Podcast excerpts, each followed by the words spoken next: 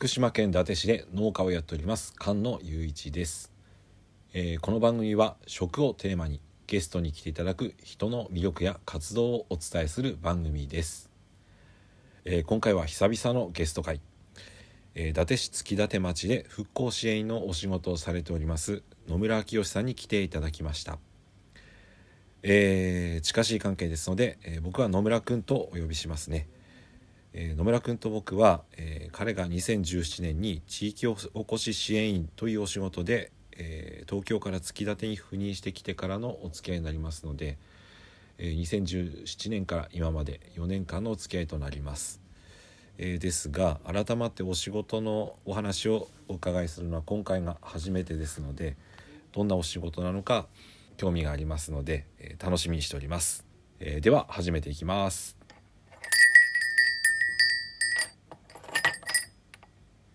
パーラークマンド始まります。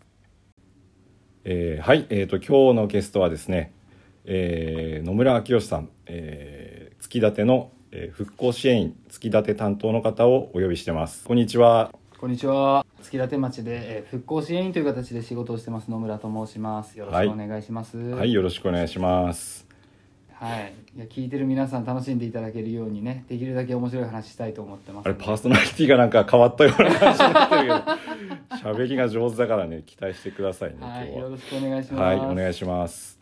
えー、と復興支援員って、はい。あのご紹介したんですけども、ええええ。はい。えー、とい今のですね今の仕事で復興支援員って何をされる方なんですか？えっとですね一応3つ仕事をする上であの、やってほしいって言われてることがありまして、はいはい。まず私前職はあの地域おこし協力隊、まあ、地域おこし支援員って伊達市の場合は言うんですけど、はいはい、まあ、それで月立町のぬかだっていう一大技のところを中心に動いてきたわけで,、はい。で今回この立場になるにあたってはその地域の中で廃校になった小学校がありまして、うんうんうん。でその小学校をこれからどういうふうに使っていくのがいいのかなとかそういったことをこれから検討していこうっていうのが昨年度の4月の段階でお話がありまして、はいはい。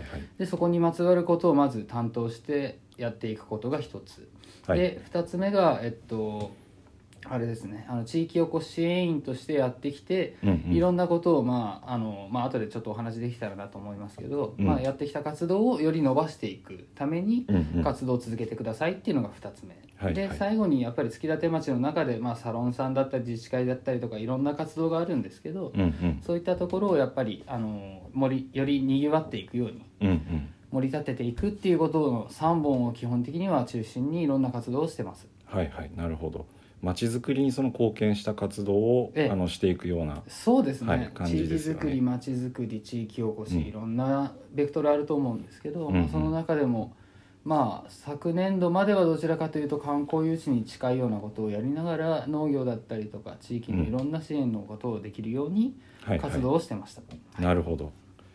でえーとまあ、支援員ってあの言うんですけど、えー、ともともとあの突き立ての方ではないんですよね。その、はい。他の地域からというか。そうですね、はいはい。私の場合は生まれは東京の立川市というところだったのはいで、はい。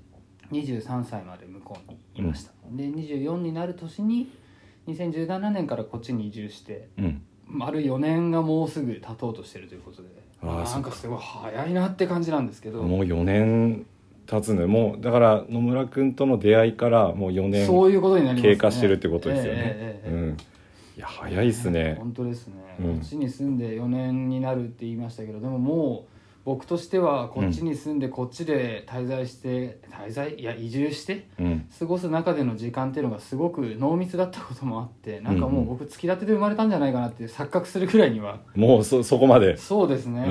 地元の人たちでもやっぱりあの僕の両親のことは当然知らないですけど僕っていう存在は、まあ、かなりいろんなところで認知していただいてるのでいやそうだよね。あものう初めて会った人とかでももう大体「あー」っつって「情報宅配便で書いてる人だな」とかって言われて 市のあの月立町のな中だけでの広報みたいなところでコラムをこの3年ちょっとの間ずっと書いてたんですけど、はいはい、まあそれを読んでくださってる人がなんかこんなわけわかんない文章を書いてるやつはどんなやつなんだっていうので興味を持ってもらって、市役所まで直接来てくれたりとかいあー。ろんなことがあったんですけど、うん会ってみるとなんだなんか東京のやつって感じなのかと思ったら喋ったらそうでもねえななんて言われながら。ああ本当に。もうすっかり突き立てっ子になってしまいましたね。若干突き立ての鉛も入るくらいになりました。ね、はい、もうあの喋る方がやっぱ高齢の方も多いのでそうなると、どうしてもやっぱりズーズー弁っていうんですかね。この辺の方言が強い人は強いので、うんだんだんあれですねこっちの言葉に染まってきたのか。東京にいてえあの突き立てだったり伊達市の方と電話とかで喋ってる時に友達が近くになんか行ったりすると「うんうん。お前なんか今喋り方すごくなってなかった?」みたいなこと言われて。本当に、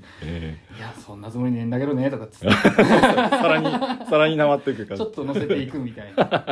まあ自分にとってはその故郷っていうところではあんまりそういう言葉の、うん。あのなんていうんですかね方言みたいなものが全然なかったので、うん。そういうものがだんだん自分の中にあるっていう状況が今すごく面白くて、うん。まあ、過ごしてる中ではなんかだんだんやっぱりこっちの人にも自分もなってきたなと思う部分と、うんうん。あとは向こうに戻った時ちゃんと標準語に戻るっていうのが自分の中でもすごく不思議で。そのスイッチがあるっていうのはすごいね。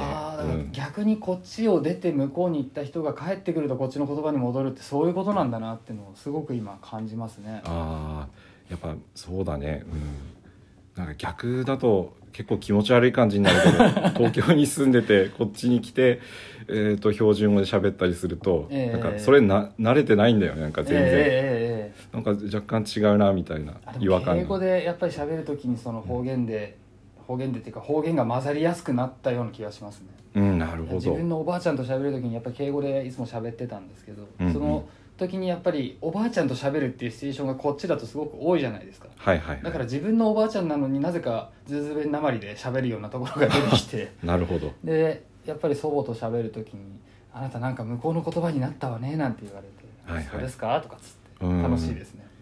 なるほど。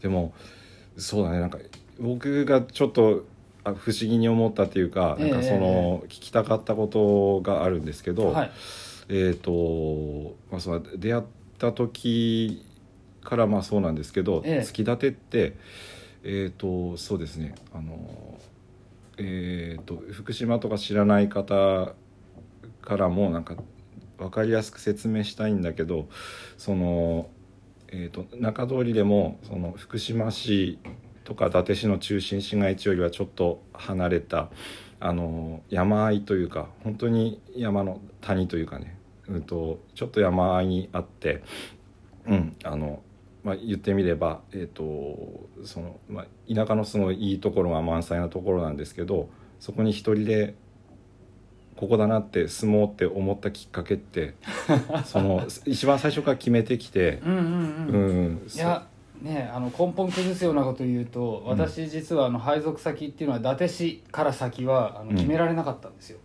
あなるほど。配属に関しては突き立てになるかもっていうのはもともとお話はもらってたので、はいはいはい。そうかなとは思ってましたけどうん。実はあの柳川町のあの山府入っていう地域とはいはいはい。あとそことあとはあの保原町の富成っていうところの3か所の中でどこにするかを上の皆さんでは話し合ってうんうんうん。突き立てに入れようって話になったそうで。だから私は伊達市に移住することは決めてましたけどはいはい。あのどこになるっていうのはあの面接とかあの採用をもらってから決まった話なので実は突き立てを選んだわけではなかったんですけど、うんうん。でも住んでからはもうはっきり言って今突き立てでよかったなと思ってる部分はすごくいっぱいありますし、はいはい。で、まあ、皆さんそれこそ先ほどゆうじさん説明してくれた通り突き立て町っていうのは本当に言ったらまあ田舎町の田舎町みたいうな、ん。もうあれですよね。信号も多分3つかい4やつしか本ないみたいな。当数える感じですよね。最初の担当地区信号なかったですからね。あ本当に。で商店が2つ3つあって1つ畳ん。でもう1つも今ちょっと怪しくてあと農協しかないみたいなところがあって、もう本当にその中だけで生きていこうと思ったら厳しいみたいなところは確かにある場所ですね。なるほど。うん。でもなんか話でもちょっと出たけど、ええ。そのやっぱり今はすごく気に入ってるんだなっていうのがすごく話から分かっててえやっぱりえっ、といいなって思ってるのって人ですかね。なんかそのそのようになんかそうですね。いろんな要素ありますそれは、うん。突き立てっていうのはやっぱりその小さい町であるってこともあって人口でやっぱ3100ちょっとぐらいしか今いないんですよね、うんうんうん。で故にやっぱりその SNS なんかよりも恐ろしい速さでスピードでこういろんあ逆にな話は回りますし。うんうんで、まあ逆に何て言ったらいいんですか。それが怖い時もありますけど、うん。いい時も当然ありますし何かあった時にやっぱりみんな大体あのどこどこの誰々の息子だっていうようなのが大体わかるっていうのが、まあ、田舎あるあるなのかもしれないですけどうん。まあ、それゆえに何かあった時にこの人に今お話を聞いてててあああそこの父ちゃんすげえいい人だから大丈夫だよとかっていうのをうん。周りの人がすごくカバーしてくれたりとか、はいはいまあ人付き合いっていう意味でもまあなんて言うんですかね。あの行政区だったりとかちっちゃい集落ごとですごくまとまりがあってうん、うんうん。で何かあった時にまあ例えば最近だとあの雪がすごく降ったりとか、はいそういったことがあった時にあの今困ってんじゃないかなと思って見に来たんだなんて言って近所のまうん。だ本当に今年ちょうど引っ越したので、うん。まあ、その中でなかなか今までお会いできてなかったような人がこうちょっと柚子いっぱい取りすぎちゃったから持ってってとかって持ってきてくださったりとか、ああなるほど、まあ、あの雪かきやっときにここまではやった方がいいからそれは覚えといた方がいいよとか あの家の目の前にあの雪かきのなんていうんですかあの雪かき棒みたいなはいはいはい。スコップみたいなああいうやつを置いとかないとうん。思いっきり降った時はもう家から出られなくなるからねなんていうのを聞いて えそのレベルで降るんですかみたいな。ちょっとしたコツも教わったりしてねそうなんです生きるコツ田舎のというかうん。あとはもう本当に町というよりはまあ田舎だからこそなのか今あの2階建ての一軒家に一人で住んでるんですけどはいはいはい。で家の前にめちゃくちゃ広い庭があるんですよね。うんうんうん。でその庭のところでまあ一人でテント張ってアウトドアしてみたりとか、もうあの焚き火してちょっと一人焼肉をちょっと贅沢にね 大自然まるもう周り山の中みたいなところでうんうんうん。一人で焼肉したりホタテ焼いたりとかしてうん。食べてたら近所のおじさんが「なんだ楽しそうだな」っつって集まってきてそのまま大宴会になったりとか。そういうのはまず都会では考えられなかったですからかこっちに移住して、まあ、前のお家よりも今引っ越したところがより山になったんですけど。ああそう言ってましたね。うんええええええ。まああの何でもできるっていうか、まあ、古民家で今住んでるってこともあるんですけど、うん。もう好きなようにやっていいからって大家さんに言ってもらってるんであの自分でちょっとずつリフォームを重ねてうん。あの、ね、自分でいろいろなんて言ったらいいのかな IKEA さんとかニトリとかで自分で家具を選んできてで床とかも全部フローリングにしたりとかうんうんうん。自分好みのお家をまあゼロベースではないですけど、うん。ある程度の自由度があってで都会でだったら27歳にして一軒家を一人で改修して住むなんてまずありえないじゃないですか、ないですねきリビングっとね16畳みたいな、うんはいはいはい。ちょっと東京では信じられないよう16畳もあんだなね16畳なんです。あのえー8すごい畳2つの部屋をぶち抜いて今ああ1つの部屋にしたので。なるほど。いやもうあれですよ。実家に帰ると実家が狭いって言って親に殴られるみたいな。うん。そんな生活をしてるのでいやもうんうすごく楽しいですね、こっちに住んでは。いやでも4年でそこまでね切りか切り替わるじゃないけど本当に気に入ってええ。付き合ってに住んでくれてるんだなっていうのは分かるしはいいや本当お仕事のこととかもねたくさんその活動する中でいろんなコンテンツにそのねあの一生懸命やってるんですけどそね。うん、その中でそうだな僕が僕がその知り合ったっていうのもその直売所ですね付き合っての直売所からなんですけど、今その野村君が手がけてるというかあの農家の方と一緒にその手がけてるやつで蜂蜜出されてましたよね。はいはい。うん、まだちょっと食べてないんですけどもあの蜂蜜これ、えー、とどういったきっかけでやるようになってええええ。はい、うん、最初の起こりのところから話すともうはい。あの、毎年やっぱりつきたてに限らずですけど伊達市って桃がやっぱり有名じゃないですか。はいはい。で桃をこうなんとかいろいろ売り方を考えていこうっていうので桃マルシェなんていう形でうんあの地元の製材所さんの場所をちょっとお借りしてまあはいはいはい。ちっちゃくイベントをやったことがあるんですけど、はい。その時にその製材所のすぐそばに住んでらっしゃる方がたまたまその養蜂をやってらっしゃる方がいらっしゃってあでうん。桃のマルシェの時にせっかくだからうちも出したいんだなんていう話であのもう僕は全然知らなかったんですけど当日、はいはい。あの出店をされていて。うん。でそこでお話をしたのが最初のきっかけでうんでまあいろいろ、まあ、さっき言ったような気がしますけどグリーンツーリズムみたいな形で東京の人たちをこっちに呼んできて農業なんかの体験をしつつ、うん。食の食育みたいなことをできればいいなと思って活動してた一環でこっちに来て活動した人たちと一緒に東京の吉祥寺っていうところでお野菜だったりそれこそ蜂蜜だったり、はいい。ろんなものを売るっていうようなことを、まあ、3年間ずっとやってたんですけど、まあ、その中でその蜂蜜を最初お預かりして東京の方にもし売りに行くんだったらはい。うちにも出してほしいんだなんていうのが最初のきっかけでうん。でそれからまあ去年一昨年になるんですか？2019年の時にあのうん。県庁さんからちょっとしあの補助金というか、まあ、予算をつけてもらって、あの私僕を東京の成蹊大学っていうところなんですけど、はい。そこのボランティアサークルさんと一緒になって、うんであの地域おこしをただ地域おこし協力隊で一人で来てやってますでは、うん。やっぱり発信力として足りないなと思ってた部分で、うん。現役の大学生に、まあ、月に1回56人ずつこっちに来てもらって、うん。1泊2日でもう本当に地域密着で、うん。もう夜は消防団と一緒に酒飲むこともあるしそこまで連れてくんだそこまでやるんです。いやなんか大丈夫かな？なんか聞いてていやまあちょっ不とあの安になってくる。禁止用語とかはちょっとねあれですから言わないですけど、うん。まあいろんな関わり方をさせてもらってたんで、うん。まあ、そういう活動をするっていう計画をずっと1年目から考えてはいたものを現実にするときにその農家さんが、農家さん養蜂園さんが持ってたあの事務所の2階の離れがあるとで今うん。物置になってて、あの片付けるんだったら好きに使っていいぞなんていう話をもらって、うん。でそのじゃあ僕あの劇的ビフォーアフターしていいですかという話で。もうそこから関わってたんだね。そうなんです。そのもう物置だったところを、うん。うんもう徹底的に丸2週間ぐらいかけて、うん。もうハウスクリーナーか俺はって思うぐらい もう壁から何から全部きれいにさせてもらってはあ。でそこにまあ大体56人だったら楽勝で泊まれるスペースがあるというのを分かってから、うんうんまあ、きっちり掃除をさせてもらって、うん。でそこに学生さん最初泊めてもらってたんですけど、はいはいまあ、そういう活動をするっていうふうになった時にじゃあ学生来たらうちのはちみつのうん。作業とかも結構いろいろ大変で手伝ってくれたらありがたいんだよななんて話をもらったので、うんうんあじゃあそういうの面白いじゃないですかと。でうん。蜂蜜なんて食べたことはあったって実際取ってるとこなんて多分みんな見たことないですよと。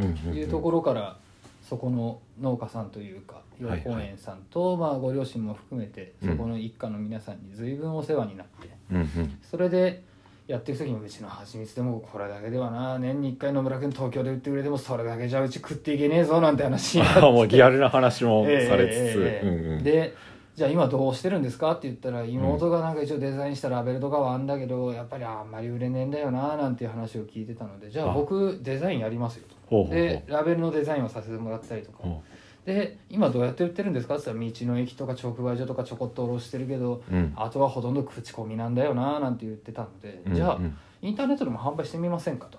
で、うんうん。ホームページをじゃあ僕作りますよということでホームページを作ってネット販売を始めたりとか。うん。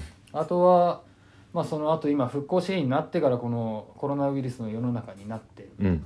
でそのタイミングであの最初の緊急事態宣言出た時なんかはもうあの東京に私の場合はあの家族を置いてきてるわけですから、はいはいではい。あっちにいる人間たちが今結局スーパーに行くのも怖いと。うん。で買い物に行くんだったらそれこそ生協とかそういうので取り寄せみたいなことの方がいいかななんてことを思ってたんだけどあんたせっかくそっちにいるんだからそっちのものとか送れないのみたいな話をうちの母からたまたまうん。電話で言われたことがありまして、はいはいはい。ああなるほどねと。で実際に需要はあんのかなっていうので4月1日でそれを考え始めて4月末に実際にもうやったんですけどうん。そういう形であのまあ蜂蜜をはじめ月立町まあプラス伊達市いろんなところまあ実は結城さんのところのお野菜も使わせてもらったことあるんですけどそうだね。うん。そんな形でいろいろなものを詰め合わせにして販売するっていう里山セレクトっていうセーサービスを始めたんですよ。あのえっ、とそのボボックスをあれだよね。いろんな農家さんの合わせてえそのニーズがあるところに送って、はい。え、でそういう3000円からも4000円5000円って3つパッケージを作って、うん。うんそれを詰め合わせで販売するっていうのを去年の4月から始めて、うんうん。でそれをやったりとかする時にやっぱりその蜂蜜せっかくただ売っても面白くないからちょっと加工品の試供品として、例えば蜂蜜とマスタードを合わせて蜂蜜マスタードっていう加工品をこれから作ろうっていう話があったので、うんうんうん。じゃあそれはあのまあなんだ代金として含めて加工品として売るっていうところまでまだあの検査とか全部済んでないものなので、うん。お試し試供品でじゃあ詰めてうん。反応見てみましょうかみたいな形でテストベッドとしても使えるしうん。あとはやっぱり、まあ、当時直売所なんかもすごく閉まったんですよね。伊達市の中でも。ああそう4月5だね月っていう時期は。んんん。確かに。でせっかく作ってこの時期に売ろうと思ってた株とか、うん。いろんな作物が結局このままだと人にあげるかもう投げるってこっちの人言うけどあの捨てるってことですよね、うん。もう捨てるしかないんだなんていうことを聞いて、うん。なんかなんとかできないかなっていうことで販売を始めてたんですけど、うん。まあ、そういう形で最初ちょっとセーフティーネットというか、うん。まあ、売れなくなっちゃって農家さんの収入が減るぐらいだったら、うん。そうやって欲しいっていう人の手元に行けるんだったらそれもいいのかなっていうことで、直売所の販売価格でこっちで買い取ってうんうん。で売るっていうようなことをやってましたね。なるほど。そこに蜂蜜も入ってたっていうことですよね。うんなるほど。いやーでもすごいな。なんか改めてこう詳しく聞いてみるとあの情報が僕が 見るのがフェイスブックでだったりするもので、あの詳しく分からなかったんですけども、うん、裏事情はいっぱいありますよ。いやー本当に 一回ラジオ止めて聞きたいぐらい長めに。お酒飲みながら聞きたいいいですね。聞きたいですね。いや前からなんか約束はしてたんだけど、うん。なかなか飲む機会もなくてね。中こうだしね。ちょっと今厳しいですね、ですね。ううん。んいやそうか。あのラベルのデザインとかもね、ええあの野村君が手掛けてるって言ってたけど実際その直売所に当番に行ったりとかええ納品し、えさせてもらってる時に見て本当すごくえっ、となんだろういいいいデザインというかなんかその 言葉が語彙がちょっと足りないんですけどすごくおしゃれなデザインになってて、うん、あのやっぱり直売所に常時いる方とかもすごくその蜂蜜売れるようになっててすごく助かってますっておっしゃってましたね。うん。いやありがたいですね、うん。いやもう僕は結局見せ方っていうところにすごくこだわってうん。今まで活動した部分がいっぱいあるんですけど、うんまあ、特に商品のパッケージって顔であって、でうん。手に取ってもらいやすくするためにはうん。やっぱりまず分かりやすいことが大前提でで、うん。その上でやっぱりこうちょっと他と違うなって思ってもらえるようなん商品作りっていうのがすごく大事だなと思ってて、最初蜂蜜屋さんだともう結構大きい 300g とか 500g のパッケージしかなかったんですよ。あそうあのパッケージもいいよね。その手に取って買いやすい感じのパッケージ。で。だからお試しで買うには、まあ、そこの場合はあの国産でもう本当に天然物のみ混ぜ物なしでやるってなるとやっぱ結構単価上がっちゃうんですよ、そうそうなんですよ。蜂蜜って実はっていうかまあ結構高いので,、うん。でそうなった時にお試しで買ってみたいな。でもいきなり2000何百円って言われるとちょっと買えないよなみたいなところもあって、じゃあうんうんお試し 50g500 円で売ってみませんかっていうことでまず最初にちょっとちっちゃいパッケージを作ろうっていう話をしたんですよね、うんでそれを始めて置いてみたらそれがやっぱりすごく反響が大きくてあでうん。買いやすいと、はいはい。で一回食べてみたら美味しかった。でこれもうちょっと大きく買いたいなと思った時にはその前のやつがそのまま生きるじゃないですか。なるほどなるほど。で大体お試し買った人たちで気に入ってくれた人もう次 50g なんてちっちゃいのを買うことはなくてはいはいはい。大体 300g とか大きいやつを買ってってくれることが多くなったんですね。そうですね。味を分かってもらって、ええそのええ。ラインナップとしては、えー、と並んでるのは 50g の小さいやつとあと、えー 50g 今 170g260g300g500g ってああそこまでおそこまで大きいやつもあったね。ありますあります。500g うんなもうあの家庭用だとあのプラスチック容器でとんがりとかっていうんですけど上からこうはいはい。ギューって絞れるタイプのやつがあって、えお試しは最初瓶なんですよね。うん。でスプーンでこうそれこそ紅茶に一杯入れるとか、はいはい。コーヒーに入れるとか、うん。パンに塗るとか。そう。ああの商品のパッケージがいいなと思っててあの小さい 50g ので あの何個かセットにしてありますありますうんあります。売ってたやつがうん。そのそうだな。小さいのはまあ自分のために買ってその 5, 5個かな、ええええ6個ですね。6個。あれは。6個のセットでその誰かに送りたいっていう時も非常にその喜んでもらいやすいパッケージじゃなくて、ええ。お客さん目線だと思って、うん。贈答用でやっぱりあれ、6個入って3000円なんでもう箱代とかはもう全然度外視して 贈答用で使えるようにっていうのも、あのまあそれは僕じゃなくて社長のアイデアなんですけどで、はいはいはい。一緒にやっていく中でそういうものも始めて今うん。実はふるさと納税なんかにも入れてるんですよね、あ知らなかった。同じ町なのに。そうなんです。意あ外と知られてない。んいいですね。うん。うん。でおかげさまでふるさと納税やっぱ去年の年末なんかも含めてものすごくやっぱ反響が大きくて、はいはいはい。で、まあ、あの仕組みって意外とこう寄付だと思ってる方多いんですけど結局住民税だったりとか、うん。あとあの所得税なんかの控除の分で、まあ、うん。2000円の手数料はかかりますけど2000円払うと逆に払った分返ってくる仕組みなので、うん。あれは使わないと損をすると。いやでもバンバン宣伝したい感じじゃないそれは。いや本当ですよ。僕も欲しいなって思いますねそれは、うん、いやーなんかすごい。やっぱ改めて聞くとなんか思いも伝わるし、そういねなかなかこうやって喋る機会ってこう、うん。まあ今コロナの世の中になって余計にですけど、うん、うんうんうん。やっぱりなかなかね人前で喋ることも減りましたし、うん。あのさっきあのおじいちゃんおばあちゃんのお家に行ってなんて話もしたと思うんですけど、はいはい今の世の中になってからはやっぱりそのマスクをしないといけないしでかつちっちゃいお子さんがいるとか、うん。やっぱ高齢のあのおじいちゃんおばあちゃんが住んでるお家ってなるとやっぱちょっと生きづらいところもあるじゃないですか。まあ遠慮しちゃうよねそううん。まあ、自分別にあの東京出入りしてるとかそういうわけでもないですけど、うん。でも若い人でなんかどこ行ってるか分かんないっていうかまあいろいろ仕事の都合でうんうん。取材でまあ二本松とか違うまあ近隣の自治体さんにも出入りしたりとかすることは多いので、うんうん。そうなるとやっぱりちょっと人との接触をどこまでしていいのかなっていうのはすごく悩むところでもあってうん。で今活動っていう意味では去年度っていうか昨年度までと比べるとやっぱりすごく制約は大きくなったので、うんうんうん。できることも減ってかなり厳しいは厳しいかもしれないですね今。いやーなんかうん。それ本当に野村君にとってもストレスだよね。話したい人だから、ね僕以上に全うん。い然。や本当ですよ、いや今までずっとこううん。付き合いがあった郡山の友達とかも今ちょっと郡山クラスター出てるから、うん。本当は会う話してたけどちょっと今回やめよっかとか、はいはいはい。でもう外食とかも当然厳しいじゃないですか。そうなんだよね。ねまあ、相変わらずずっと自炊生活ではありましたけどちょっと取材で行った時にどっかで食べてこようかなみたいな孤独のグルメみたいなこともできなくなっちゃったので、うんそうだね。うんちょっと今そういう意味ではすごくつまんない世の中だなとは思いますけど。うん。いやーでもすごくわかる。身にしみる部分がすごくありますね。いや本当ですね。よかったです。なんかこ今日結構急だったんですよラジオ撮りましょうかっていうのが午前中には。ね。お願いして午後撮ってる感じなんですけど、ええいや本当になんかあの話伺えてよかったなと思います。それにあとそうですね自分はその農業がえっ、となりわいとしてやらせていただいてるんですけど、ええええ。その外の目のあの大切さって今聞いててすごくあの勉強になりましたなんか自分がね思わないところの角度で言ってくれたことで商品とかもこうやって売れるようになったりとか素敵なものになるんだなっていうのが、うん、いいなと思ってうちのも お願いしたいぐらいです。ぜひぜひこちらこそよろしくお願いします、お願いします。いやーありがとうございます。前半は、えーこんな感じで、えーとはい野村君の紹介ということで、後半はどうしますか？後半はですね もうなんかぐいぐい来るね。か後半は何僕の趣味の話でもすればいいですか？いやいやぜひぜひ。はい。ではお願いします。前半はこれで、えー終わりになります後半もお楽しみください。ありがとうございます。